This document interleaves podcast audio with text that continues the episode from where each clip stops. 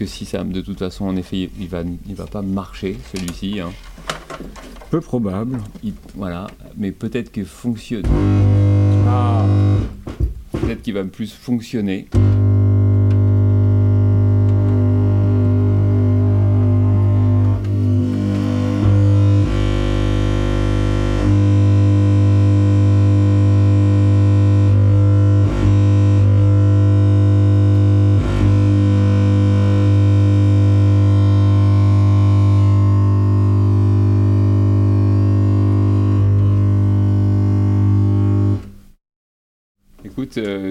Je, crois qu'aujourd'hui, il y a vraiment des ondes tout à fait particulières. Dès que je branche quelque chose, ça part en, en, vrille.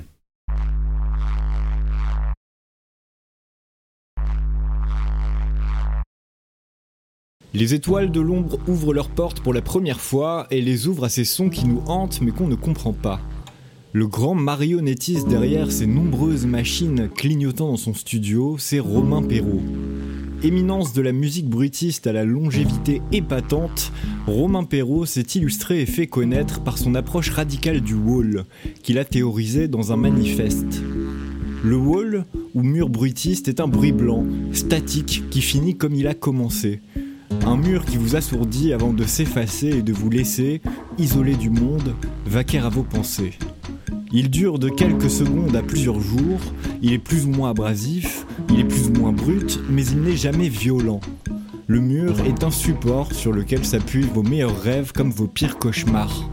Romain Perrault est un artiste complet aux multiples facettes qui a accepté de nous recevoir et de partager avec nous la passion vitale qui habite ses créations.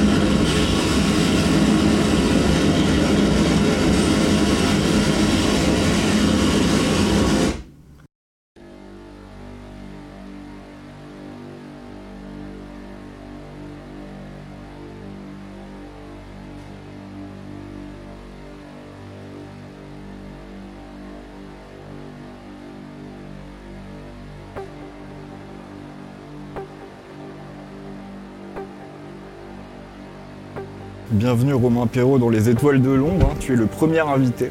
Merci, merci de ton invitation, ça me touche beaucoup.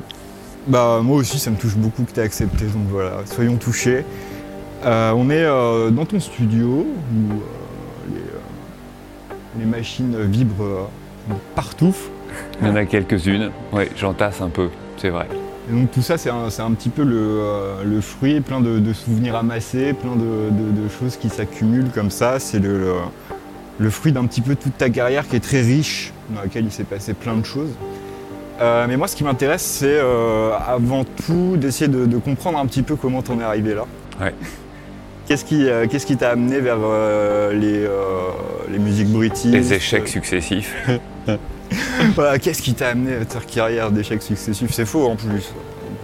Bien sûr, mais toujours avoir du certain, certain second degré. En tout cas, euh, tout ça, ça commence, euh, cette magnifique histoire euh, dans les années 70 où tu nais, bravo à toi. C'est une chose qu'on ne fait qu'une fois dans une vie. Exactement. Et tu l'as fait avec brio. Bah, écoute, en tout cas, je me suis bien sorti. Oui, j'ai eu de la chance. Et alors, qu'est-ce que c'était l'environnement musical?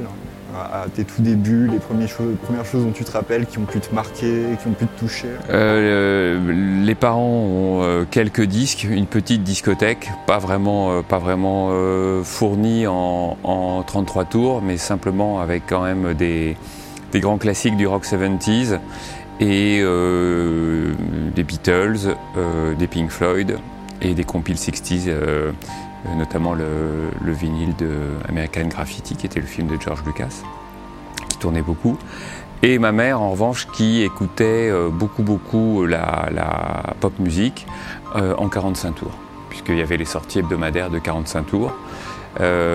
et au fur et à mesure, elle avait, on, accumulait des piles et des piles et des piles de, 45 tours. donc il y avait à la fois une, culture euh, très très soft rock et puis euh, et puis très pop. Ça c'est le, Mais donc il y avait pas, la musique n'était pas vraiment partie prenante. Mes parents sont euh, musicaux ou quoi que ce soit. Il y avait le Dark Side of the Moon des Pink Floyd qui est en fait vraiment le, le, classique du Floyd. Il n'y avait pas forcément, il y avait The Wall aussi, mais donc tu vois qu'il n'y avait, pas, il y avait pas les disques les plus expérimentaux du Floyd. pour les Beatles, il devait y avoir une compile des premiers et puis Rubber Soul.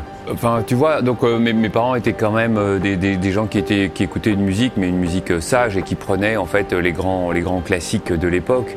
Il y avait bien sûr le Rumors de Fleetwood Mac, il y avait le Hotel California des Eagles, il y avait le Tommy de The Who. Enfin, tu vois. Ouais, le grand, grand classique. Exactement. Ils écoutaient vraiment les grandes sorties, les grands trucs de soft rock. Euh, mais bon, qui au moins est une, est une entrée euh, comme une autre sur, euh, sur la musique. Mais c'était une, une, discothèque extrêmement classique. Et j'ai vu dans une interview que tu parlais, pas très loin de ces années-là également, d'une fascination qui, qui, a grandi pour Prince.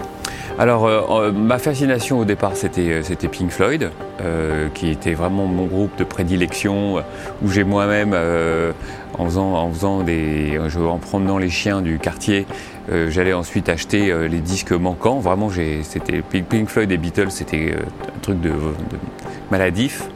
et Pink Floyd vraiment particulièrement.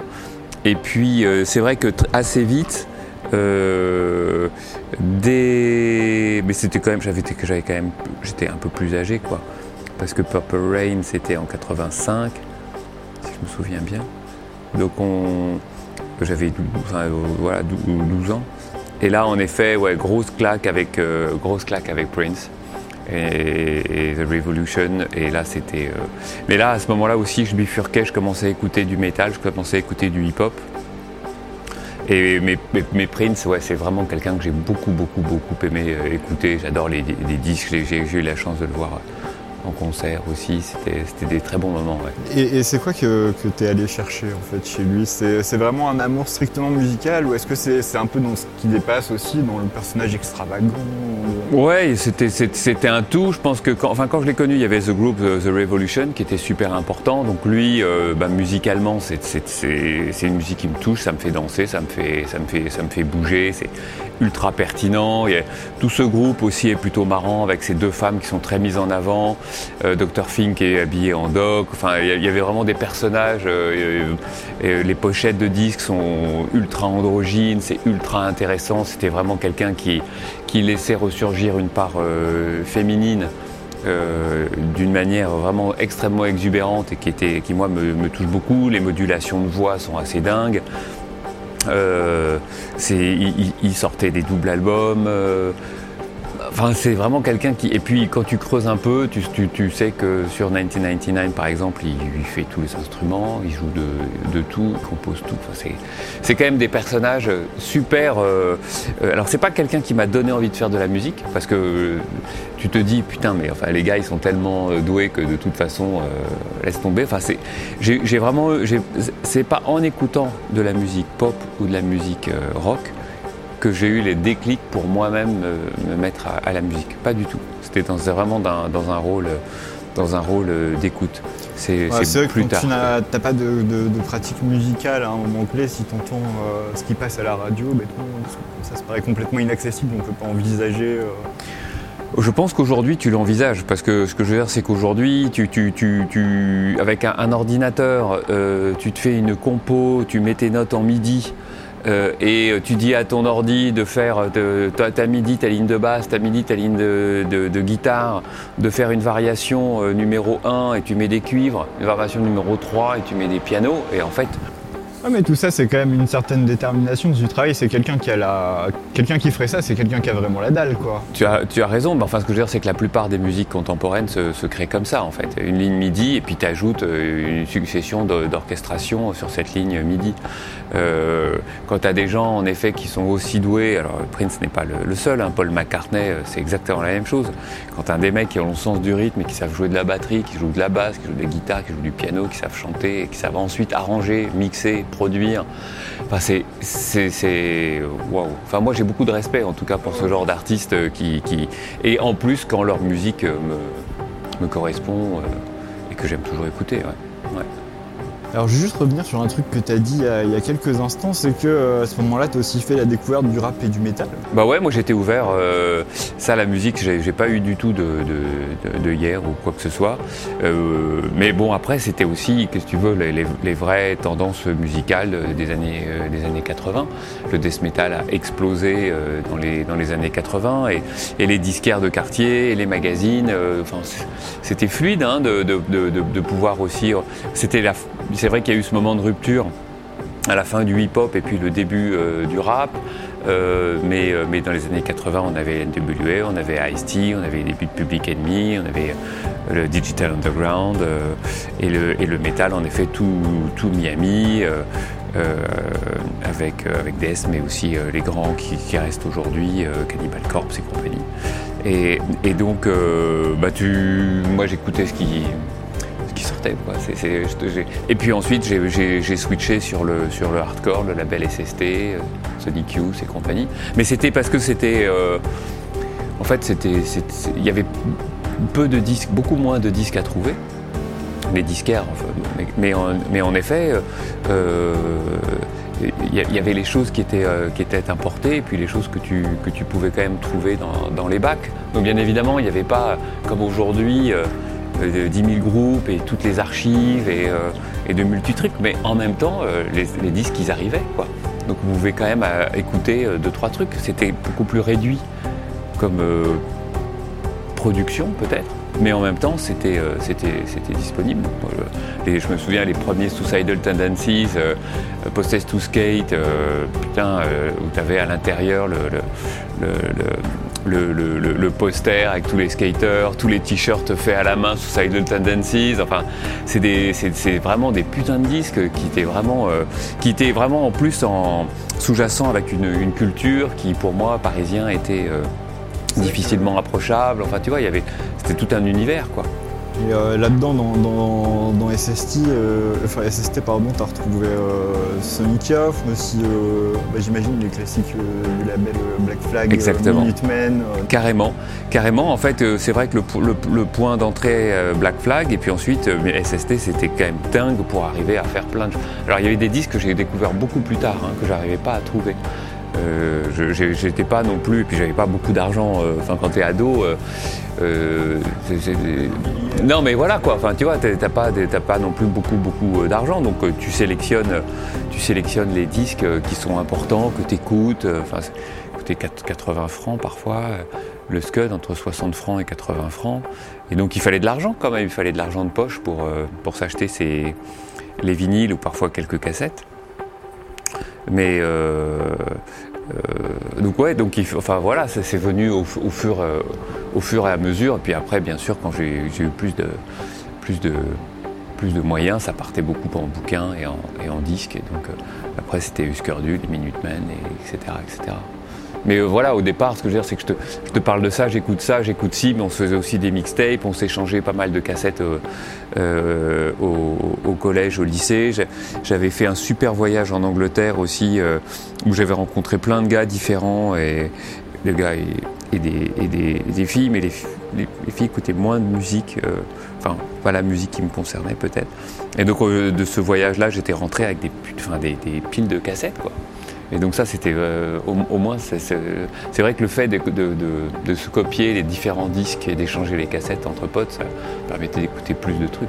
Alors c'est vrai qu'on peut on a peut-être moins d'attention aujourd'hui sur la musique parce qu'avant quand on chopait un disque, putain, on l'écoutait ce disque, c'était, il était, il était important et puis, euh, puis on le scrutait et puis c'était un nouveau scud et puis tu avais dépensé de l'argent donc euh, tu, tu, tu, y allais. Aujourd'hui, on est peut-être moins on passe peut-être moins de temps et moins d'écoute euh, parce qu'il y a tellement de choses aussi à écouter. Mais, euh, mais les, archives n'ont jamais été aussi euh, ouvertes et abondantes. Donc c'est tout, ce qu'on voulait quoi. Hein. C'est tout ce qu'on tout ce qu'on voulait quoi. Tout ce qu'on voulait. Nous c'est tout. donne-moi donne-moi tout. Donne-moi tout. Ouais. Et alors tu parlais de Sonic Youth aussi. Ouais. Est-ce que tu, dirais que c'est ta première approche de la noise? Tu dirais ça comme ça euh, Alors, euh, euh je, j'ai pas forcément une super mémoire, mais je pense que j'ai considéré que Throbbing Gristle était plus proche, rétrospectivement hein, bien sûr, était plus proche de, de, la noise ou de la musique brutiste que, forcément Sonic Youth. Euh, mais je pense que c'est déjà, déjà, déjà un, mélange, un espèce de melting pot. Euh, mais encore une fois, euh, je retournais sur mes, sur mes premiers Pink Floyd et je retrouvais plus de, folie sur Astronomie dominée ou sur, sur Full of Secrets. Euh, que, parfois sur, euh, sur, euh, sur, Sonic Youth en fait, où je partais beaucoup plus sur les, 12 minutes ou les grandes faces du Floyd ou en écoutant Guma Guma ou le The Nile Song sur l'album Mort qui est du heavy metal pur. Et donc c'était directement ensuite quand, j'ai chopé Black Sabbath, ça m'a directement fait penser à Pink Floyd, Nile Song qui était là en disant bah, putain mais ok, ils, avaient déjà compris ce truc-là. Euh, Yumaguma avec euh, les quatre faces, avec toutes les, expérimentations. Euh, on, allait aussi dans des, musiques électroacoustiques ou, ou des choses assez, folles. Donc c'était un prolongement que j'aimais bien, mais on reste quand même assez souvent sur un, sur un format pop avec, avec Sonic Youth.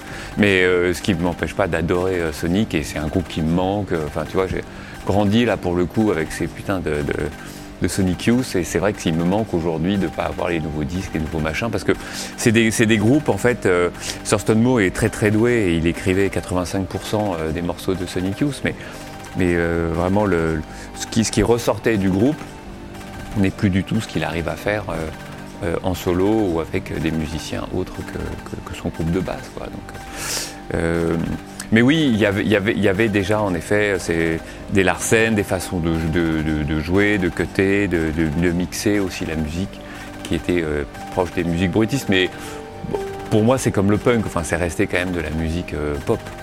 C'est avant tout des chansons, quoi, que je ne rejette pas du tout. Mais, mais, pour moi, ça reste de, ça reste de la chanson. Euh, ouais. Et alors en 88, euh, se passe quelque chose d'exceptionnel qui va bouleverser Paris, euh, ni plus ni moins. C'est euh, l'ouverture du Virgin Megastore. Carrément. Celui des champs. Ouais. iconique où il s'est passé tant de choses, des images qui traînent, qui hantent encore Internet notamment. Ouais. Et je crois que ça a eu beaucoup d'impact. Ah bah moi j'adorais, moi j'adorais cette, parce que c'est, c'est, marrant, mais à Paris, euh, je connaissais euh, mes disquaires de quartier. Moi, je suis de, de, l'ouest parisien. J'ai une famille plutôt bourgeoise, donc j'étais dans l'ouest. Et je connaissais mes disquaires, euh, on va dire, de quartier. Mais j'étais, j'étais complètement déconnecté avec les disquaires indépendants. Beaucoup plus roots, beaucoup plus punk, etc. Quoi. Donc de temps en temps j'allais Rideau de Fer, j'allais Silence de la rue, Euh, mais j'ai loupé loupé plein de choses. J'ai pas connu les EPE. bon après il y a eu Rough Trade etc. Mais c'était déjà plus tard. Mais il y a, y a, une alors j'allais chez Parallèle quand même au Hall. j'allais chez Monster Melodies. Mais bon, euh, enfin, j'ai loupé aussi certains, certains disquaires. Je connaissais vraiment pas. Euh, j'étais quelqu'un d'assez, euh, d'assez timide, pas forcément bien dans ma peau, qui restait beaucoup dans sa chambre. J'avais mes comics. j'allais chez Album à Saint-Michel quand, c'était la grande boutique des comics où il y avait écouté beaucoup de beaucoup punk, etc. Avec Bruno Terrier qui était déjà vendeur là-bas, qui tient la boutique Metaluna aujourd'hui, la boutique de Blu-ray et de films d'horreur et fantastique. Donc j'avais des points de repère, mais je sortais pas beaucoup. Je n'étais pas quelqu'un de très sociable, j'avais des, petits problèmes. Et, euh, et, c'est vrai que le, le, Virgin, euh, il y a eu tellement d'imports et tellement de musique mais éclatée euh, dans ce putain de, de, magasin qui ouvrait jusqu'à minuit. Donc moi j'adorais traîner des heures de, le soir dans ce, dans, dans ce, dans ce, à faire les bacs. Et c'est eux qui avaient tous les, enfin les, les premiers les Painkillers de John Zorn, euh, les, imports de Naked City. Euh, et puis, et puis alors là, pour le coup, euh, ouais, ils en, métal, en rap, les disquaires étaient dinguissimes. Ils connaissaient leurs rayons sur le bout des doigts. L'indé, c'était absolument faramineux aussi. Il y avait, alors, il y avait aussi, bien sûr, le CD qui était arrivé. Hein. Donc, on, était en plus dans un fratras de disques. Il y avait les vinyles du côté, les, les CD de l'autre. Enfin, ça arrivait par, c'était, dithyrambique. Et, euh, et, les, et, bacs, là, pour le coup, étaient pleins, quoi. Mais c'était fou, hein. Tu avais le, catalogue SST, euh, par exemple, parce qu'on en parlait, il était full. Full, tout, tout, tout, mais tout. Non, mais tout.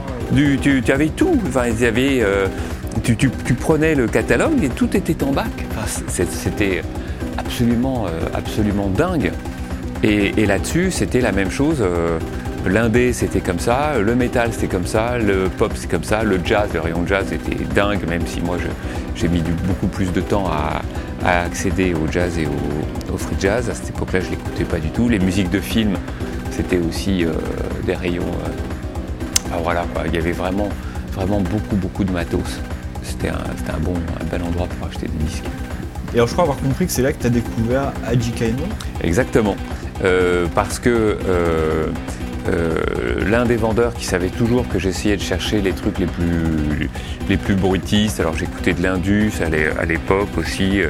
Euh, et euh, il, voilà, il cherchait qu'il aimait bien que j'ai les, musiques un peu, un peu compliquées. Et il m'a filé, alors ça devait être une, une réédition puisque c'était donc fin des années 80, début 90 ça devait déjà être la, réédition en très beau digipack japonais du premier album de Keiji Aino, Keiji. Et il m'a dit euh, Tiens, ça, Romain, c'est pour toi. Euh, prends-le, quoi. 140 euh, francs à l'époque, un truc comme ça, quoi. Genre le, disque cher. Vraiment super cher. Et bien sûr, t'écoutes pas. Enfin, tu vois, c'est. il m'a dit Non, non, mais tu. Vas-y, là on devait être en 90, 80, 91. Et, en effet, euh, j'ai mis ce putain de, disque sur la platine. Et là, euh, là, ça a été, euh, ça a été l'épiphanie, l'épiphanie brutiste en fait. Parce que je connaissais le, bien sûr le Metal Machine de Lou Reed, je connaissais les grands classiques de, la musique brutiste, qu'elle soit européenne. On, on, avait même accès déjà à The Haters. Enfin, il y avait des choses quoi. Et, ça me titillait bien et j'avais commencé à écouter aussi un peu des Je dis que je dis des bêtises. Bon, enfin, je m'en fous. Euh, mais, mais la musique brutish japonaise, Keiji Aino, euh, c'est l'épiphanie complète. À ce moment-là, ça te fait carrément acheter une gratte et un ampli. Mais alors, c'était quoi tes plans à ce moment-là? C'était de, faire du Keiji Aino, de, voir ce que tu. Ah ben non, c'était euh, c'était c'était en fait le mec, il a il a il a un ampli, euh, une, guitare, euh, une, distorsion euh, et, la, liberté absolument totale, aucun repère. un bruit pur, puisqu'en plus, à cette époque-là, Eno était toujours dans cette espèce de, voix comme ça qui ressurgissait et, qui est le, cri. Il y a un truc très émotionnel, hein, je trouve. Oh, mais euh, moi, de toute façon, je suis un putain de, de- démo euh, total. euh, to- je suis vraiment, euh, je suis vraiment fleur bleue. Enfin, c'est vraiment euh, le crocodile, quoi. Il n'y a aucun problème là-dessus. Euh, et donc, ouais, cette émotion qui surgit et qui est libératrice, qui est pure, qui est sans, sans, sans contrainte aucune, sans euh, mise en forme, quelle qu'elle soit.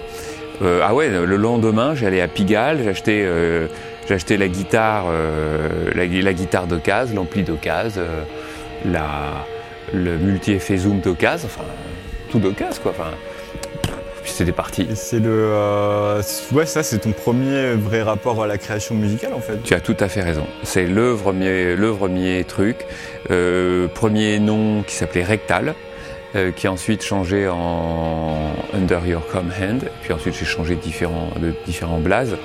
Mais euh, ouais, ouais, c'est vraiment le, l'épiphanie de dire ok, euh, ce mec-là, il, ce mec-là le fait, euh, c'est ma voix.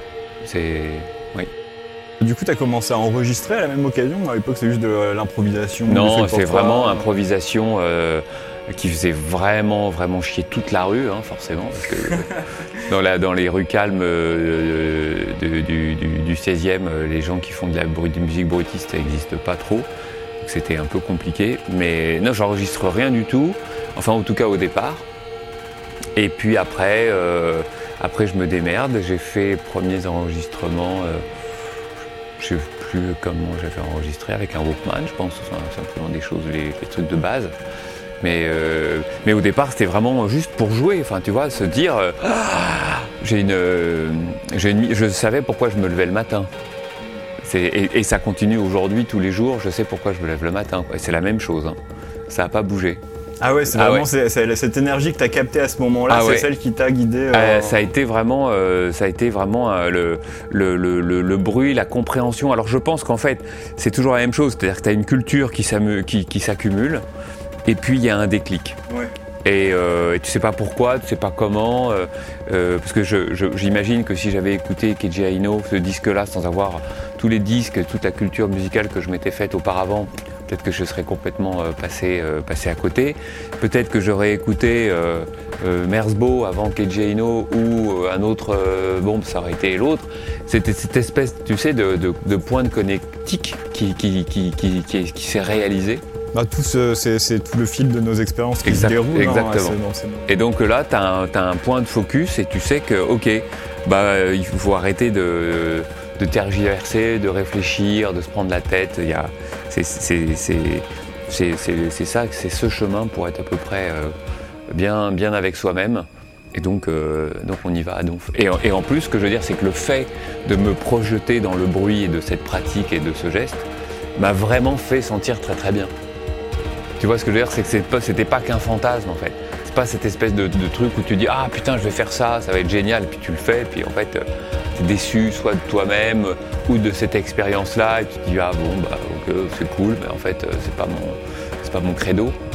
Et alors que je m'étais pas trompé, c'est-à-dire qu'en en branchant cette putain de guitare, cette pédale de desto et cet ampli, et le fait de lâcher le premier bruit, c'est ah, En fait, ça a l'air de t'avoir libéré au point où t'en as euh, retrouvé la sociabilisation, retrouvé euh, les choses. Ah mais euh, mais, mais complètement, hein, je pense. Enfin de toute façon, on a tous des, trucs d'enfants ou comme ça qui, dans lesquels tu te sens pas parfait. Enfin tu te sens pas bien quoi. Et le, le- moi le bruit, je vais te dire, c'est ma thérapie, thérapie vitale. c'est mon- truc. hein. J'ai beaucoup de chance de trouver ça. J'ai non mais vraiment hein, parce que et en plus c'est quelque chose de facile. C'est con quoi. Mais tu prends, euh, tu t'as pas, t'as, t'as- t'as besoin de savoir rien faire et ça te, et ça te, et ça te guide et ça te, ça transforme ta vie. C'est, c'est quand même, euh, c'est, c'est de la chance quoi. Ouais, c'est une belle invention, Mmh. ouais, une belle pratique en tout cas. belle pratique. Ouais, ouais. Alors mon cher Romain, on va revenir sur euh, le sujet qui est sur- dans toutes les oreilles actuellement, le, le mur bruitiste. Ouais.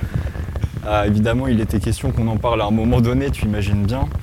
Euh, alors moi, j'ai euh, toujours un peu de mal, euh, je crois comme beaucoup de monde d'ailleurs, à, à, remettre un peu d'ordre dans la chronologie de l'existence du mur Oui. bruitiste. Oui. Parce qu'en fait, on accorde la paternité de, de tout ça à deux personnes à la fois. Ouais, c'est toi et Sam McKinley. Même trois personnes. Il y a aussi euh, Richard Ramirez. Et Richard Ramirez, Ouais. bien sûr. En fait, euh, euh, les, les- les choses se sont faites. euh, c'est- des coïncidences, quoi, en fait. Et c'est ça qui est amusant. Parce que, bien sûr, le mur bruitiste et les, les- murs de bruit, elles existaient avant nous trois. Mais d'une manière qui n'était pas forcément manifestée, qui était plutôt des moments de bruit dans des disques. Mais euh, le- The Haters ont fait des murs de bruit, euh, le New Blockaders ont fait des murs de bruit, euh, les Japonais ont fait des murs de bruit. euh, enfin, tu vois, ça a déjà existé, en fait, ce genre de, de- de choses, mais, mais qui, pour eux, était simplement un temps dans une succession d'étapes euh, bruitistes. Oui, c'était pas le concept en soi. voilà, c'était pas le concept en soi de dire tiens je vais faire un mur bruitiste. Et puis euh, et puis est arrivé donc cette espèce de de, de- de- comment on dit ça de quand, les choses se joignent de jonction euh, des personnalités. Sam McKinley euh, qui est canadien et euh, son projet The Rita. Euh, Richard Ramirez euh, américain et son projet Wellworth Jérusalem et, et puis moi-même, donc français, et, et le projet Vomir. Comment ça se passe? Euh, Moi, je mets euh, mes disques, euh, mes CDR à Bimbo Tower, parce que je travaille avant à la guitare, et puis à la fin, j'en ai ras-le-bol de la guitare, donc j'essaie de travailler parce que j'ai en, moi cette espèce de bruit continu et ultra statique, mais que je n'arrive pas à faire uniquement en grattant les cordes. Donc je passe au générateur de bruit. Donc je mets mes CD toujours au, Bimbo. Et puis à un moment, Franck reçoit des États-Unis certains disques, notamment des disques du label A Heart Noise, et c'était les disques, si je me souviens bien, de Paranoid Time, Euh, et, également euh, donc les CDR du label de euh, The Rita, qui s'appelait donc Militant Walls. Ça c'est son label. Et il sort une euh, compilation. Il sort une compilation titrée Arch Noise Wall. Euh, je vois ça. Je dis putain, mais c'est la même chose que moi en fait. C'est, euh, on fait la même chose là. On fait la même chose. Donc j'envoie mes disques euh, direct à, à- à Sam en lui disant écoute mec c'est génial. euh, j'ai écouté ce que tu fais, ce que tu fais sur tes disques à Paris par cette boutique. C'est dingue, on, fait la même chose. Et euh, réponse immédiate de, Sam, euh, puis ensuite de Richard. Il dit mais ouais mec mais euh, putain mais c'est complètement dingue. On fait la même chose, on travaille, on travaille de la même façon, on fait le même bruit, on a, on a, on a la même compréhension de ce que l'on veut faire. Ouais et donc tout, et tout, tout, tout de suite Sam me, me dit bah ok on sort, on sort un split euh, ensemble donc euh, Paranoid Time et, Vomir. euh, Enfin tu vois ça fait une, une des deux que les concordances on se joint directement. Et, et suite à ça, même si on, fait le, même son et qu'on sait qu'on travaille dans la même direction, on a chacun nos personnalités. Euh, Sam the Rita, ça va être euh, fétichisme. Alors à l'époque, c'était un fétichisme beaucoup sur les giallo italiens, les films policiers italiens, les couteaux, les masques, etc. Ensuite, euh, il a eu un fétichisme autour de l'eau et des requins. En ce moment, il a un fétichisme autour des balais. Et donc chaque source crée un mur brutiste, mais la source est un fétichisme. Euh, euh, Richard Ramirez, euh, au Werewolf Jérusalem, c'est le minimaliste avec soit simplement une onde radio ou un objet qui va être tellement tordu que ça va être euh, un, mur, euh, un mur brutiste. Et, moi qui, euh, qui suis dans l'accumulation finalement de pistes pour avoir quelque chose de, beaucoup plus, enfin de- en tout cas de très massif et, plus compliqué presque comme façon de créer le, procéder, mais aussi moi avec un fétichisme autour de la claustration, de l'éloignement social, de, pouvoir s'immerger dans le son, que ça soit vraiment un truc corporel, mental, hors de soi, à l'intérieur de soi, un rejet du monde, quoi, en gros. Et donc moi je fais ce, manifeste, j'ai une façon de, jouer qui est euh, entièrement statique sur scène, où je me couvre le visage et je propose aussi au public de se couvrir le visage comme moi en distribuant des sacs poubelles, etc.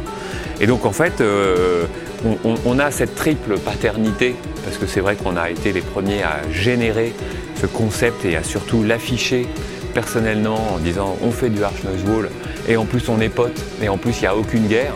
Et ça, on a beaucoup de chance aussi euh, d'avoir ça, parce que souvent, dans les, niches, il y a des guerres, en disant c'est moi. Le Arch Noise Wall, c'est moi, ah non, c'est toi. Non, nous, il n'y a pas eu ça. Il y a eu trois mecs, euh, bon, malheureusement trois mecs, ok, c'est comme ça. Trois mecs qui, euh, au même moment, faisaient la même musique et se sont dit putain, on fait la même, la même musique. Et donc, bah, donc c'est super en fait. C'est extraordinaire que dans trois, alors que sur deux, sur le continent américain, mais enfin à des, à des lustres, à des, des, milliers de kilomètres l'un de l'autre, et puis un autre connard en Europe, euh, on, fasse la même chose au même moment.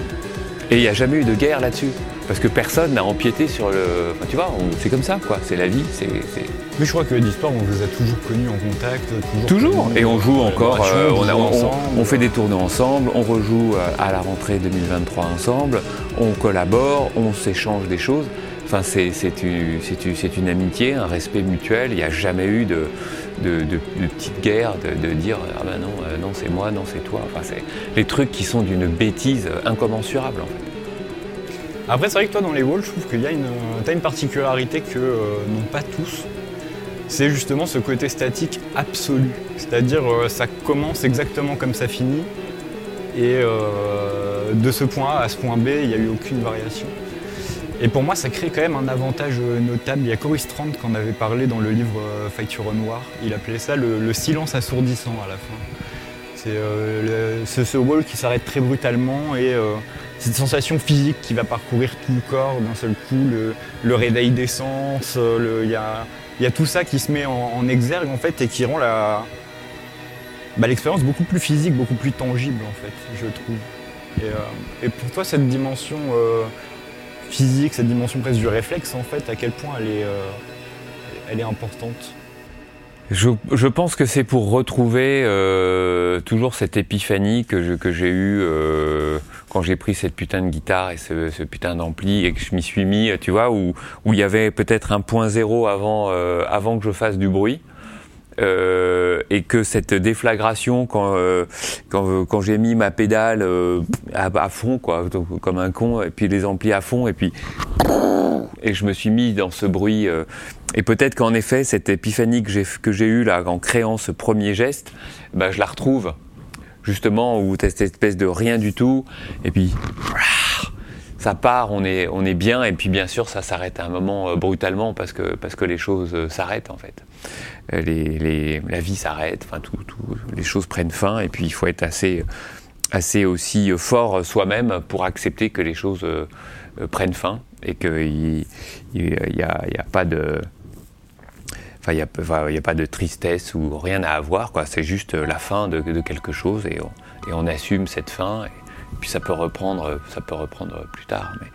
Et euh, donc ouais, il y, a, sûrement comme ça cette et puis c'est, ce, ce, ce, côté de, déflagration, de surprise, mais qui est aussi euh, euh, c'est aussi créer finalement des moments de rupture, un silence, un bruit qui arrive d'une manière extrêmement sèche, cette déflagration qui peut être considérée comme de la violence qui, parce que finalement après ça ne bouge plus du tout, devient de l'ennui, donc euh, de la violence qui disparaît complètement puisqu'il n'y a justement aucun, aucune agressivité dans mon son, finalement aucune violence. Donc en fait, ton émotion elle change parce que ce qui pourrait être considéré comme quelque chose d'agressif ne le devient plus du tout. Plus tu rentres dans le son, comme tu le disais très justement, ça devient du silence puisqu'il est tellement ennuyeux est tellement statique que ton esprit soit crée d'autres choses en, soi, d'autres sons, soit d'autres pensées, ou un détachement tel que tu ne l'entends plus, donc tu es entièrement entouré de bruit, mais qui devient un énorme silence. Et puis ce dernier effet de rupture, où là véritablement le bruit s'arrête, et où là où toi tu pensais qu'il n'y en avait plus parce que tu l'avais oublié, il réapparaît parce qu'il a disparu. Alors ça j'adore ces moments de contraste en effet, qui sont performatifs euh, en concert mais qui sont aussi euh, peut-être euh, dans l'écoute que l'on peut avoir chez soi. Mais, qui, sont, des véritables moments de rupture et qui, qui, permettent d'avoir des espèces de, de choc ou de réflexe. c'est un beau mot le réflexe que tu utilisais. Mais d'une manière moins intellectuelle, c'est simplement prendre mes tripes euh, et puis, euh, et puis euh, on, sort le truc en fait. vomir, bien sûr, il y a du second degré, mais il y a quand même du rejet, il y a quand même un dégoût, il y a quand même un mal-être ou ce genre de choses. Et donc le mal-être, il arrive, il, arrive d'une manière brutale. Il faut le sortir parfois d'une manière brutale, mais aussi l'assumer, le respecter, ce mal-être. il ne faut pas forcément avoir le temps de se complaire dedans. Vois ce que je veux dire De se réveiller tout le matin, euh, non, non, non, je, ne peux pas y aller, ça va pas. Enfin, moi, c'est pas ma façon de, fonctionner. Et donc, il faut, il faut, le, prendre, il faut le, jeter, s'y sentir. Euh, le fait de se sentir bien en plus dans ce dégoût-là, dans ce rejet, parce que c'est libérateur. Et une fois que la libération est faite, bien évidemment, ça doit prendre fin pour, autre chose. Mais après, le bruit dans ma tête, il est dans ma tête tout le temps. C'est des moments de, c'est des moments de passage concret. Et j'aime bien moi cette, ces, ces, musiques psychoacoustiques. Euh, peut-être que toi aussi tu l'as et je sais que d'autres, beaucoup d'autres auditrices et auditeurs euh, euh, l'auront, quoi, où on a toujours une musique à soi dans notre, dans notre tête, quoi qu'il se passe, et puis on a notre truc qui se passe, et puis on a, on a de temps en temps une mise en, enfin quelque chose de concret, quoi, une mise en son. Mais sinon, on, a toujours cette, petite litanie qui nous accompagne. Tu m'as offert une belle transition que je vais attraper. Attraper. C'est que je voulais revenir moi sur le nom vomir. Des réflexions que j'ai eues et qui me tracassent. Je ne sais pas à quel point euh, ce, nom a été fruit d'une réflexion ou pas. Euh, moi, par exemple, mes noms de projets ont souvent été des trucs dont je me suis foutu et que j'ai balancé comme ça. Mais euh, je trouve que vomir, c'est c'est vraiment une ouverture en fait. C'est tu, tu, vas tu vas dégueuler euh, tes tripes sur les gens, tu vas expurger, tu vas expier, tu vas cracher, euh, c'est frénétique.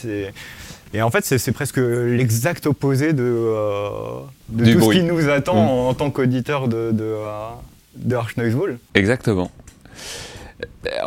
Écoute, moi j'aime bien Enfin, les noms de groupe, je dois en trouver 5 par jour, quoi. Ouais. Tu vois ce que je veux dire? Ah, ah génial Ah ouais, ah, c'est trop cool. Et encore aujourd'hui, hein, tous les jours, euh, ma petite, dans mon petit téléphone, j'ai mes petites notes. Ah, ça, c'est mon nom de nouveau projet. Et tu parles, t'en as trois qui arrivent. Enfin, c'est ridicule. Mais en effet, comme ça. Et donc, euh, lorsque j'ai créé, en effet, le. Euh, pas, pas j'ai créé. Quand j'ai commencé à essayer de faire des recherches sur trouver l'aboutissement d'un mur bruitiste, j'ai essayé plusieurs mots, plusieurs noms de projets. Il y a eu euh, Ramsès, il y a eu euh, Balzac, il y a eu euh, Ennui, il y a eu. enfin, des conneries quoi. Plein de, plein de pléthores, mais je cherchais un, nom qui, qui, corresponde. Et puis, et puis voilà, et puis à un moment, Vomir, a, Vomir est apparu, simple. alors après, on sait comment fonctionne un nom de groupe c'est marrant quoi, mais tu sais que c'est euh, quatre ou cinq lettres ou deux mots euh, qui résonnent bien ensemble. Enfin, c'est toute une. Tu sais pas pourquoi euh, tel nom. Puis en France, on a aussi ce truc où on aime beaucoup les noms de, projets où c'est des mots communs du quotidien. Tu as tout à fait raison. Armoire, pneu. ouais, voilà. Bah, ça c'est très. Exactement, un truc concret, débile du quotidien, peut-être que ça vient de, du chant, de, ce genre de choses comme ça, euh, du ready-made quoi. et, c'est vrai que vomir, il, m'est apparu. Et puis tout était euh, tellement en symbiose avec un côté comme ça qui vient, qui, vient des tripes. Donc c'est pas une musique qui vient, euh, alors elle vient du cœur, mais elle vient quand même plus des tripes que de l'intellect, puisque c'est quelque chose qui, surgit, qui est quand même assez brutal. Enfin voilà, ça, moi j'ai trouvé que c'était synchrone en fait. C'était synchrone. Euh, et puis il y a le côté provocateur que moi j'aime bien aussi. De toute façon, la provocation, elle, fait partie de notre, scène, quoi qu'on en dise. Euh, euh, et ça me fait toujours marrer parce qu'il y a beaucoup de second degré dans, Enfin, on ne peut pas s'appeler vomir, distribuer des sacs poubelles euh, au, public et ne pas avoir un propre second degré vis-à-vis de, bah, soi-même. Je trouve que même si le projet est très sérieux, il y a toujours eu une forme d'humour euh, dans Vomir qui est hyper importante. Hein, je, me rappelle de la. Je sais plus si tu l'avais fait une ou deux fois où tu avais mis un mannequin en carton à ta place. Euh, oui, quand, je, quand, quand j'étais pas arrivé forcément à deux, j'ai fait ça deux fois. ça, avait fait jaser, je me rappelle, il y avait des gens qui étaient outrés, d'autres qui étaient Ah, mais non, mais c'est comme d'habitude. C'est ça toute façon. Euh. mais puis là, euh, même à présence électronique, là, on va, on va revenir un petit peu sur cette, euh, sur cette date après, mais t'es es venu avec un bandeau en mousse. Un, un, bandeau avec des électrodes, ouais. que, que, tu as branché. Tout à fait. T'as quand même cet amour de la mise en scène, cet amour d'un truc un peu humoristique. Bah, en fait, moi, je, enfin, nos, nos, nos, nos, musiques, elles sont quand même largement issues, même si elles sont issues du futuriste, mais ensuite elles sont issues de Dada et de Fluxus peut-être moins du surréalisme, qui avait moins d'apport au son, mais enfin en tout cas de Dada sûrement, euh, Fluxus euh, plus que sûrement, et puis, euh, et, puis toute l'histoire de, la musique, ou même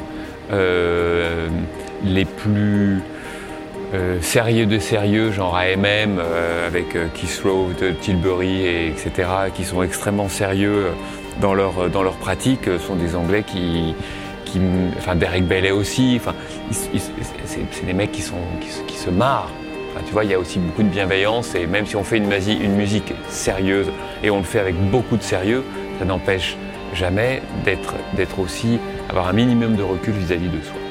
Mais moi je trouve ça important. Hein. Je pense que même dans les projets, euh, je sais par exemple dans le mien, le groupe, euh, ça, fait des années que je, pleure sur ma vie et que je raconte les pires immondices. Ça m'a jamais empêché euh, de me marrer en le faisant, déjà de une, ce qui est important, et de deux, euh, surtout d'y mettre de l'humour. J'ai toujours mis des jeux de mots, j'ai toujours aimé euh, faire une référence obscure, et ça change rien à la gravité du texte, ça change rien. Exactement. de toute façon, voilà, la, dérision, elle est importante, surtout quand, puisque tu parlais de présence électronique, à la, enfin moi je le fais avec beaucoup de sérieux parce que ce bandeau et ces électrodes, pour moi, c'est un hommage à tout le travail qui avait été mis euh, en place par Pierre-Henri sur le cortical art. Et donc, euh, comment est-ce qu'on on fait des ondes euh, sonores par les ondes cérébrales? C'était aussi le travail notamment mis en place par Alvin Lucier, mais aussi David Rosenblum, enfin beaucoup d'artistes comme ça qui ont mis ça en place. Donc moi, me retrouver au sein du groupe de recherche musicale, c'était créer une pièce électroacoustique dans une espèce de tradition euh, historique, mais aussi de rendre hommage. Et, pour moi, le bandeau et ses électrodes étaient, étaient de rendre hommage à ces, à ces grands maîtres. Et en même temps, c'est vrai qu'en 2023, arriver avec un bandeau rouge et deux fils qui, qui, pendent sur, sur la tête, il y, a, il y a un côté en effet de, de, un peu qui désarçonne finalement et qui fait, et qui fait, et qui fait sourire. C'est amusant parce que du coup, je trouve que ce que tu dis, ça souligne bien euh, un grand écart que je trouve euh, la noise très prompte à faire, qui est avec à la fois euh, un côté extrêmement underground, extrêmement squat, euh, très, très local, très, ouais, do it yourself, comme ça. Ouais. Et en même temps, on, peut mettre aussi les pieds avec la noise dans des galeries immaculées, dans des, dans des, auditoriums. Ouais. ouais, ouais, et puis surtout, tu sais, ces dernières années, quoi. C'est vrai que la musique, euh, la musique brutiste, les musiques expérimentales, on, commence à glisser vers un auditoire beaucoup plus ouvert. Alors, euh, euh, je pense qu'il y a pas mal de choses. C'est parce que je ne sais plus à qui je disais ça. Je disais ça peut-être un peu par snobisme, mais parfois la, musique expérimentale, c'est un peu la haute couture. oui. Non mais c'est con à dire, mais certains artistes ou certaines idées surgissent de la musique expérimentale dans, les domaines les plus ouverts. Et la musique expérimentale, ça peut être des gens du conservatoire qui, jouent une musique savante euh, sur partition, mais qui vont euh, être quand même particulièrement euh, en marge. ça peut être do it yourself, ça peut être le squat pur, mais aussi de la musique électronique ou électroacoustique, enfin peu importe. Mais en tout cas expérimentale. Et comme la haute couture qui va présenter des pièces complètement barrées et, bizarres, mais qui vont ressurgir dans le, dans le prêt-à-porter quelques années plus tard, ce qui parfois est, est, mis en place dans l'expérimental, ressurgit ensuite dans les musiques plus commerciales, pop, etc. Euh, et, c'est sûrement le cas aujourd'hui, en fait, où euh, il y a aussi un renouveau de la musique expérimentale avec une, nouvelle génération d'artistes, et particulièrement euh, féminines, qui ont à nouveau, elles, pris à bras le corps la musique expérimentale, répétitive, minimaliste. et je pense à des femmes comme Kelly Malone, Sarah Davachi, Léa Bertucci, bien sûr Leila Bordreuil ou Marija Kovacevic. Enfin, énormément de femmes euh, qui, travaillaient, euh, qui, travaillent. Alors, il y, avait bien sûr aussi Olivia Bloch, euh, Marisa Rosenfeld, mais ces mouvements de la musique expérimentale qui parfois s'enterraient un peu par des garçons maximalistes, etc., a été temporisé par, par ces femmes, par ces artistes qui ont refait une, qui ont une, façon de faire et de composer différente. Il y a aussi bien sûr euh, le travail extrêmement important euh, de sortie d'archives de Madame Eliane Radig, par exemple, euh, compositrice française qui a beaucoup travaillé à l'époque pour le GRM, qui était assistante. Et donc en fait tout ça, même si c'est une toute petite parcelle de la musique expérimentale, et c'est peut-être un petit peu réductionniste justement de voir la musique expérimentale que dans le drone et la musique planante, etc., parce que c'est vraiment pas du tout ça, mais néanmoins le fait d'avoir ça, c'est une porte d'entrée sur d'autres choses. Parce qu'aujourd'hui, on en parlait tout à l'heure des archives, si tu écoutes Kelly Malone, forcément ton application, ton truc, ton machin, elle va te dire tu devrais écouter ça, ça, ça, ça, ça. Et quelqu'un de curieux va finalement déboulonner et arriver sur une multitude de choses. Ah oui, les, chemins se déroulent beaucoup plus facilement. Les chemins se déroulent beaucoup plus facilement. Et donc quand on a une porte d'entrée avec une qualité musicale de ces artistes-là qui donne des portes d'entrée, eh ben peut-être que certains vont arriver jusqu'au shit folk ou euh, euh, la noise de Wolf Eyes ou euh, des choses complètement barrées en fait et, et discrépantes. Mais en effet, le, la, musique bruitiste et, heureusement pour nous, quoi. C'est plus 30 garçons dans, une, dans une scale obscure comme ça. Alors très très très engagés dans la musique, très très très engagés dans l'écoute avec une, certaine austérité aussi. Euh, et c'est beaucoup mieux d'avoir 150 personnes, tout âge, tout sexe confondu, et, qui sont eux-mêmes extrêmement euh, intéressés et, euh, à l'écoute. mais, c'est mieux aujourd'hui que. voilà, quoi. On a beaucoup de chance finalement que la musique expérimentale soit, considérée, soit beaucoup plus ouverte. Je ne vais pas dire qu'elle soit tolérée parce qu'on est dans toujours une microéconomie, une macroéconomie. On ne va jamais arriver à faire de la musique populaire. Parce que bien sûr, euh, une très très très grande partie de la population, ils ont juste envie de chanter, de danser, de s'oublier, de ne pas réfléchir, de faire la fête avec la musique. Et, euh, c'est vrai que la musique expérimentale, même si de temps en temps on peut faire la fête avec certains groupes et certaines musiques, elle est parfois intellectuelle ou voilà, oui, euh, c'est sûr que le, sac poubelle euh, au concert ne deviendra jamais la norme. Exactement ne deviendra jamais la norme. Mais néanmoins, enfin, de toute façon, ça c'est les grands paradigmes, c'est-à-dire que les musiques qui sont finalement les plus accessibles parce qu'elles peuvent être autodidactes et tu n'as pas as besoin d'aucun passeport, d'aucun savoir, euh, d'aucun sésame pour en faire, sont les musiques les moins populaires. Donc Bon, ça, mais ça fait, c'est un discours euh, que l'on connaît depuis maintenant des dizaines et des dizaines d'années. C'est comme ça, et peu importe, euh, il faut assumer cela. Mais euh, ouais, alors est-ce que c'est un fléchissement? Est-ce que c'est un manque de radicalité? Je pense pas complètement, parce que je pense que la musique expérimentale par certains artistes reste toujours aussi radicale et difficile et qui a aussi la musique euh, minimaliste contemporaine euh, qui est extrêmement dure, extrêmement abrasive et extrêmement euh, délicate et enfin voilà quoi. Donc elle, est, tellement multiple la musique brutiste que c'est normal qu'il y ait des choses qui soient plus faciles d'accès et puis d'autres qui restent toujours extrêmement extrêmement difficiles. Alors avant de finir, mon cher Romain, j'aimerais bien qu'on parle des sessions Broken Intro. Parce que c'est là que les choses se passent, hein, j'ai l'impression. Bah, j'ai eu beaucoup de chance en fait euh, d'être sollicité par ce bar qui s'appelle le Cher de Poule, euh, qui est euh, rue Saint-Maur à Paris, qui est un bar euh, très actif d'une manière culturelle sur les musiques en marge et l'art en marge en général, puisque c'est un bar qui est très proche de, l'art brut. Euh, le bar est tenu par deux personnes, Sonia Terzaz et Nicolas Mangione. Et euh, Sonia Terzaz est notamment une femme qui est extrêmement intéressée par les environnements bruts, qui tient un blog d'ailleurs de reconnaissance de l'ensemble de ces environnements et qui est très proche de l'art brut. Et par cette sensibilité à l'art brut, elle a une sensibilité à la musique outsider, ainsi que Nicolas Mangione. Et donc ils font régulièrement des concerts, musique indé, euh, acoustique, euh, euh, musique en marge, etc. Enfin peu importe comment on les appelle, plus une milliard de pléthore de choses à l'intérieur de cet endroit génial. Et donc elle m'avait fait jouer pour des concerts de, shit folk. Et après elle m'avait dit Romain si tu as une idée pour le bar, pour faire, pour organiser des, soirées, des concerts, n'hésite pas à m'en parler. je suis ouvert à des propositions. Et donc j'ai eu euh, l'idée de ce, de ce concept qui est devenu Broken Impro, euh, qui était en fait euh, de créer des, des- des toutes petites sessions de musique de, de- de 10 minutes.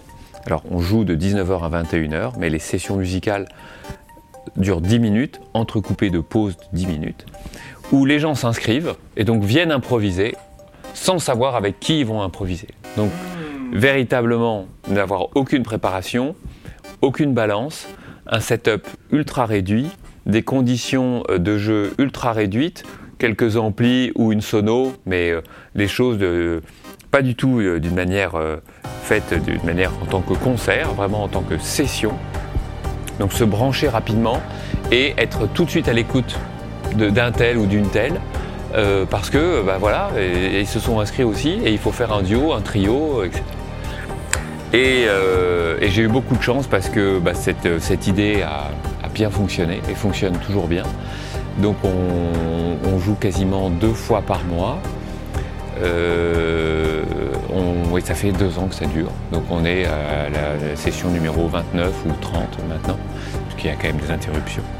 Et, c'est toujours euh, fun, ça permet à beaucoup de gens de se rencontrer, euh, d'avoir de l'acoustique, de l'avoir de la poésie, de l'avoir de la performance, de l'avoir de l'électronique, euh, que tout ça se mélange.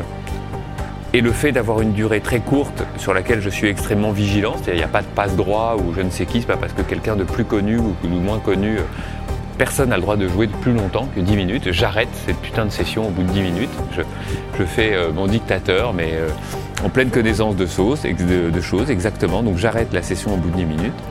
Et donc au bout de 10 minutes, ce qui est bien, c'est que si c'est foireux parce que malheureusement ça n'a pas fonctionné, ben, ça ce n'est pas grave, parce que la durée du temps est très importante dans nos musiques. Donc 10 minutes, c'est normal qu'une idée euh, parfois ne, ne- ne tienne pas le coup. Et en même temps, si ça fonctionne en 10 minutes, quelle joie que ça fonctionne, et souvent ça donne envie aux musiciens qui se sont rencontrés de continuer ça aussi. Et, euh, et donc voilà, on a eu la chance aussi de faire une belle soirée l'année dernière à la fête de la musique aux Instants Chavirés.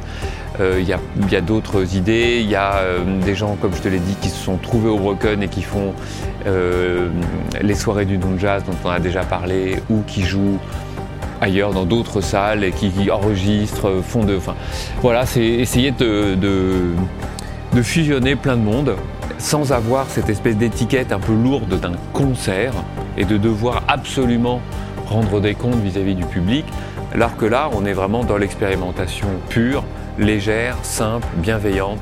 Ça fonctionne, ça fonctionne pas.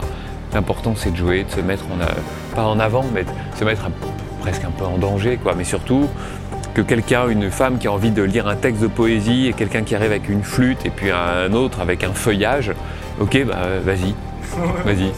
Voilà, exactement. Et de toute façon, c'est euh, c'est ce qu'on, c'est ce que, je pense que c'est vraiment aussi la base de euh, des, mu- des- des- de nos musiques en fait, des choses qui soient extrêmement simples, mais qui en même temps euh, euh, demandent beaucoup d'attention. Ouais. Et puis beaucoup de respect. Alors là, pour le coup, les uns envers les autres. Très bien, bien, écoute mon cher Roman, c'est euh, l'heure pour moi de te remercier. Merci à toi. Encore une fois d'être euh, venu pour ce premier podcast. euh, merci euh, pour ce grand parcours. J'espère que j'ai pas dit trop de conneries. Et moi non plus. Voilà, espérons, espérons. Espérons, espérons. On fera le bilan dans quelques années. Exactement. Et euh, bah, ce qu'on va faire, c'est qu'on va faire un petit tour euh, après dans, dans ce bout de studio qui s'illumine de partout. Ouais. Et on, va, on va aller voir un peu ce qui s'y cache. Comme ça, c'est, euh, nos auditeurs pourront euh, partir en musique. En musique, exactement. Super. À bientôt, merci à toi.